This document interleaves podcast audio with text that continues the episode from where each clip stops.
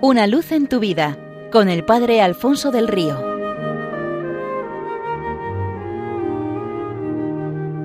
Un cordial saludo para todos los oyentes de Radio María desde el Seminario Diocesano de Getafe.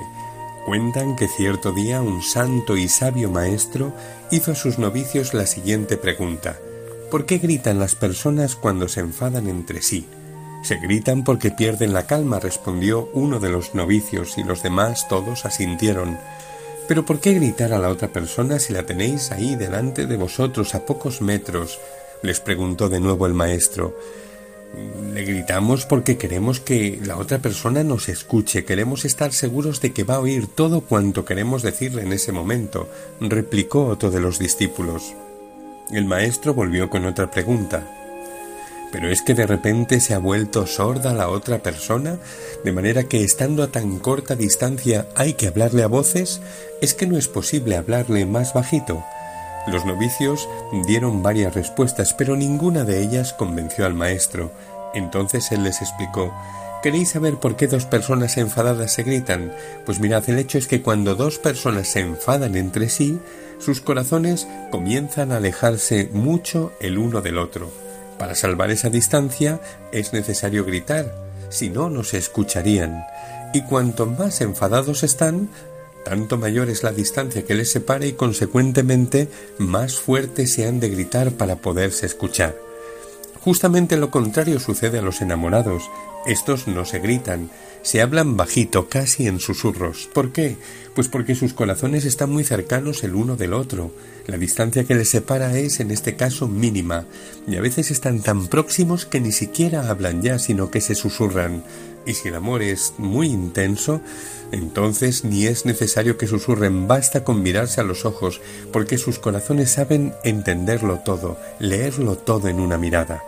Y esto es lo que sucede cuando dos personas se quieren y se acercan.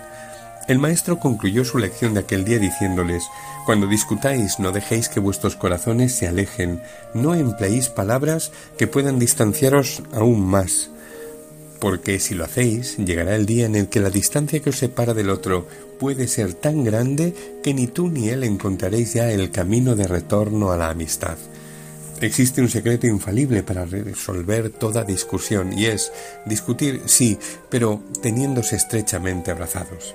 Esta es la manera de amar de los cristianos, este es el estilo de Cristo, que hace del perdón a los enemigos el signo indiscutible de aquel que ha permitido al Señor dilatarle el corazón hasta darle al propio corazón las dimensiones del suyo, del de Cristo es decir, un corazón del que nadie es excluido y un corazón que está contagiado de los mismos sentimientos de misericordia que lleva el Señor en el suyo.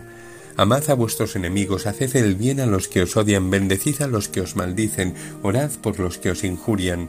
Siguiendo el ejemplo que el propio Cristo nos dejó en la cruz, desde Esteban el primero de los mártires hasta los mártires de nuestros días, esta ha sido la señal distintiva de todos los testigos del amor de Cristo el amor llevado a su grado máximo, el del perdón y la misericordia para con los enemigos.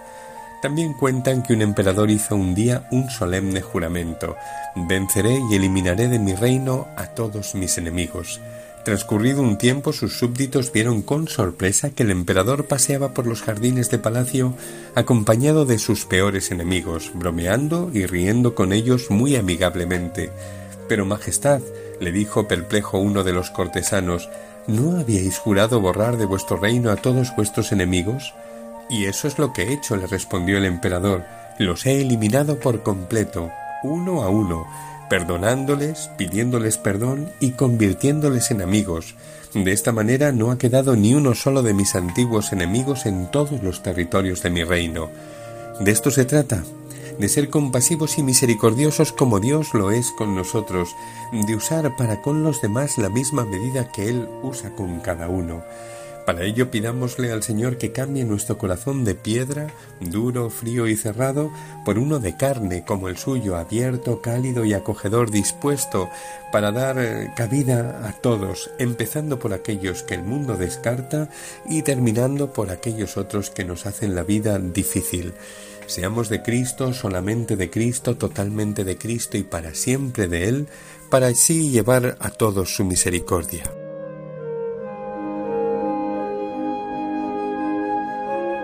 Una luz en tu vida con el Padre Alfonso del Río.